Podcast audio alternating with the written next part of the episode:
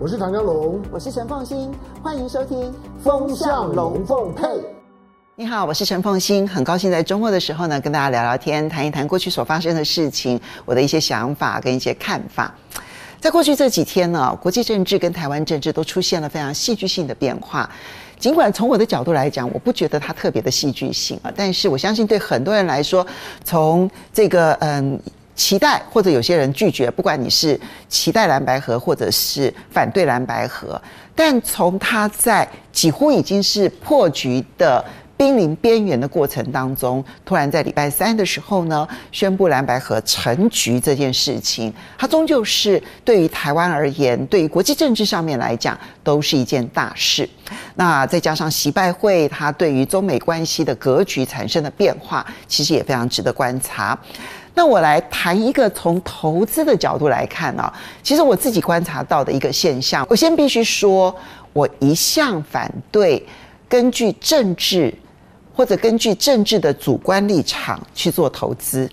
这绝对会失败，因为所有的投资行为，它绝对不会受到你的主观判断或者你主观的政治喜好而变动，它一定有它在客观上面可能。更多的投资人所认同的一个方向，它才会是一个比较符合长长远远的。甚至于，如果你能够找到一家真正有竞争力的公司，才是一个比较好的投资方式。但是你说政治啦、政策啦，对于股市会不会有影响？当然会有影响。好，比如说拜登，拜登当选美国总统，那他所推动的新能源啊，那这些其实在美国股市里头就会有一段程度的引领风骚，不管是电动车啦、新能源呐，哈这一些啊。那么同样的，就是如果是川普担任美国总统，那所引领风骚的那个概念股就会不太一样。那你说到最后会不会实质有影响？确实也会有影响。好，那就是你看到拜登的政策上面支持鼓励的，他相对而言，他就比较多的机会取得美国政府的补贴，然后或者是给予他们更多的在政治政策上面的一些协助。那同样的，川普他可能就会放宽那个煤矿的一些开采吧，石油的一些开采，他就可能对于实际上面的个别企业的获利产生变化影响。好，所以政治政策它确实某种程度会。影响到投资行为，但是我不太愿意从政治政策直接的导向投资行为，所以我这边呢就来谈一下蓝白河。对我来说，它不算戏剧性变化，因为我觉得我本来预判就是会成。但是蓝白河对于股票市场的影响是什么？这很有意思啊。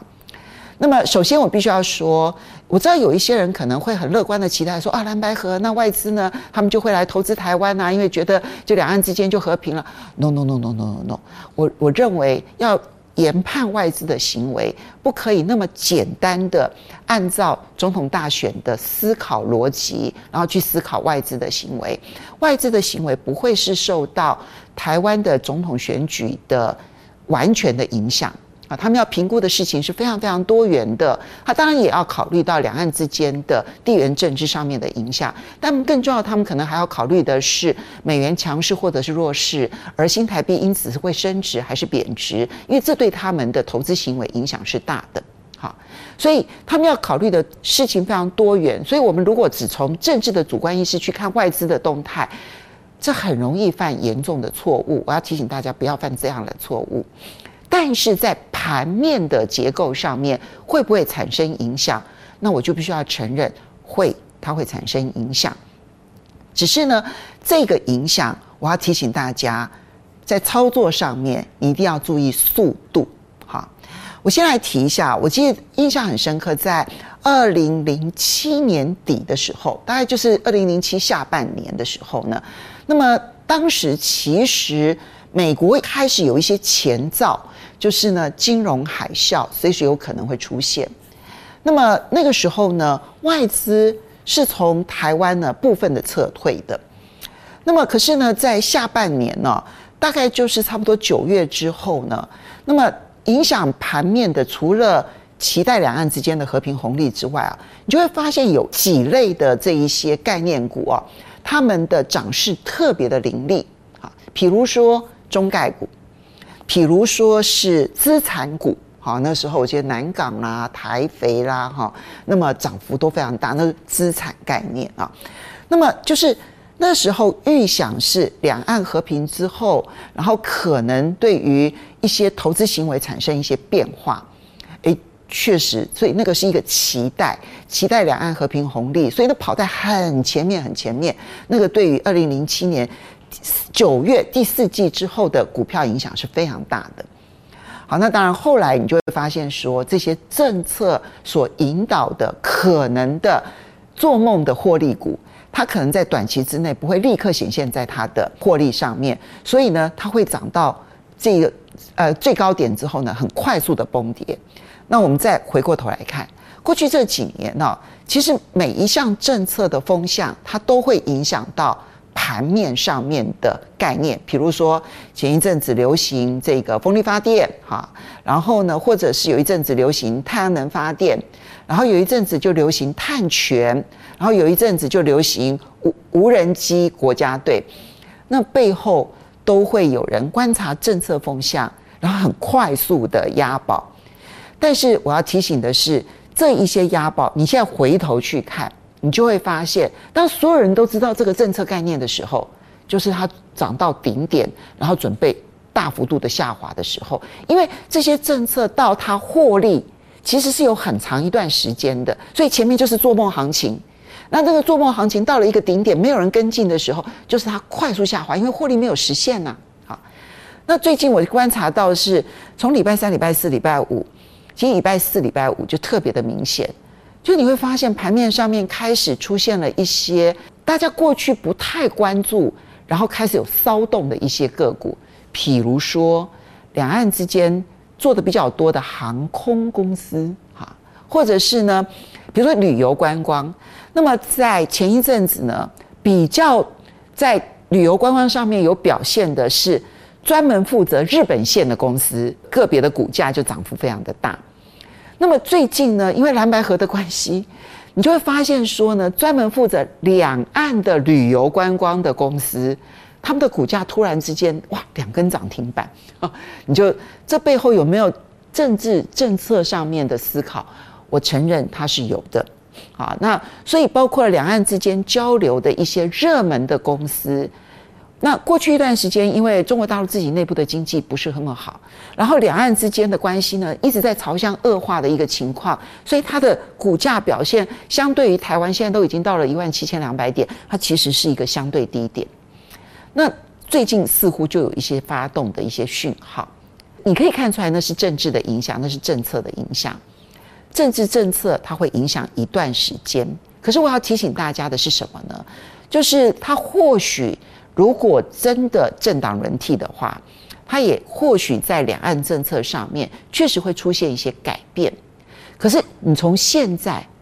到，就算一月十三号的选举结果是政党轮替，然后到明年的五月二十号开始换人执政，